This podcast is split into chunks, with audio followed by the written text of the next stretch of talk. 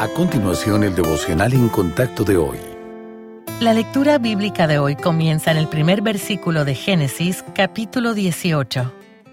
Después le apareció Jehová en el encinar de Mamre, estando él sentado a la puerta de su tienda en el calor del día, y alzó sus ojos y miró, y he aquí tres varones que estaban junto a él.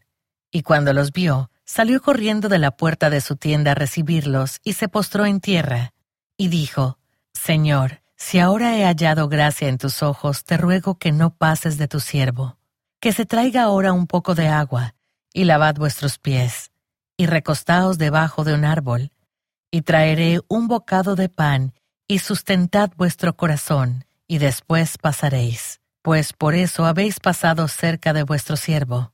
Y ellos dijeron, Haz así como has dicho.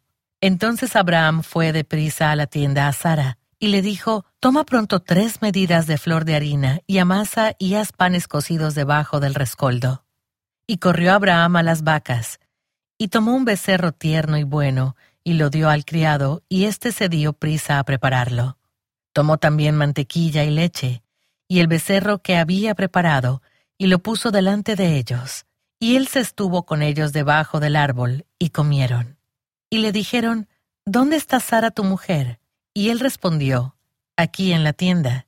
Entonces dijo, De cierto volveré a ti, y según el tiempo de la vida, he aquí que Sara tu mujer tendrá un hijo. Y Sara escuchaba a la puerta de la tienda que estaba detrás de él. Y Abraham y Sara eran viejos, de edad avanzada, y a Sara le había cesado ya la costumbre de las mujeres. Se rió pues Sara entre sí diciendo, Después que he envejecido tendré deleite, siendo también mi señor ya viejo.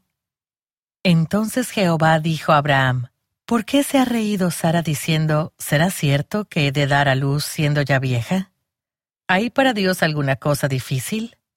Al tiempo señalado volveré a ti, y según el tiempo de la vida, Sara tendrá un hijo. Entonces Sara negó diciendo, No me reí, porque tuvo miedo. Y él dijo, No es así, sino que te has reído.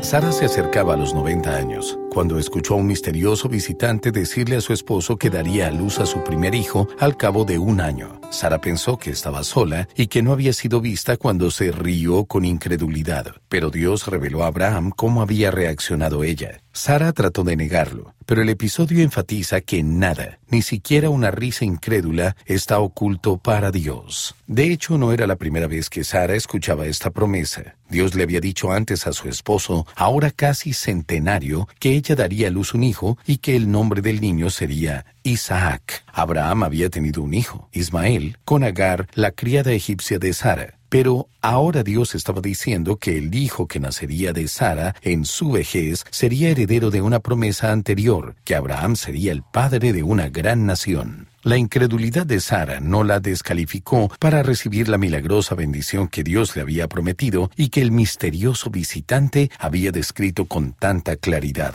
Los planes de Dios eran mucho mayores que sus muy comprensibles dudas. Y después de toda una vida de infertilidad, su embarazo le enseñaría a Sara que nuestro Dios sobrenatural no está limitado por lo que nosotros calificamos como imposible.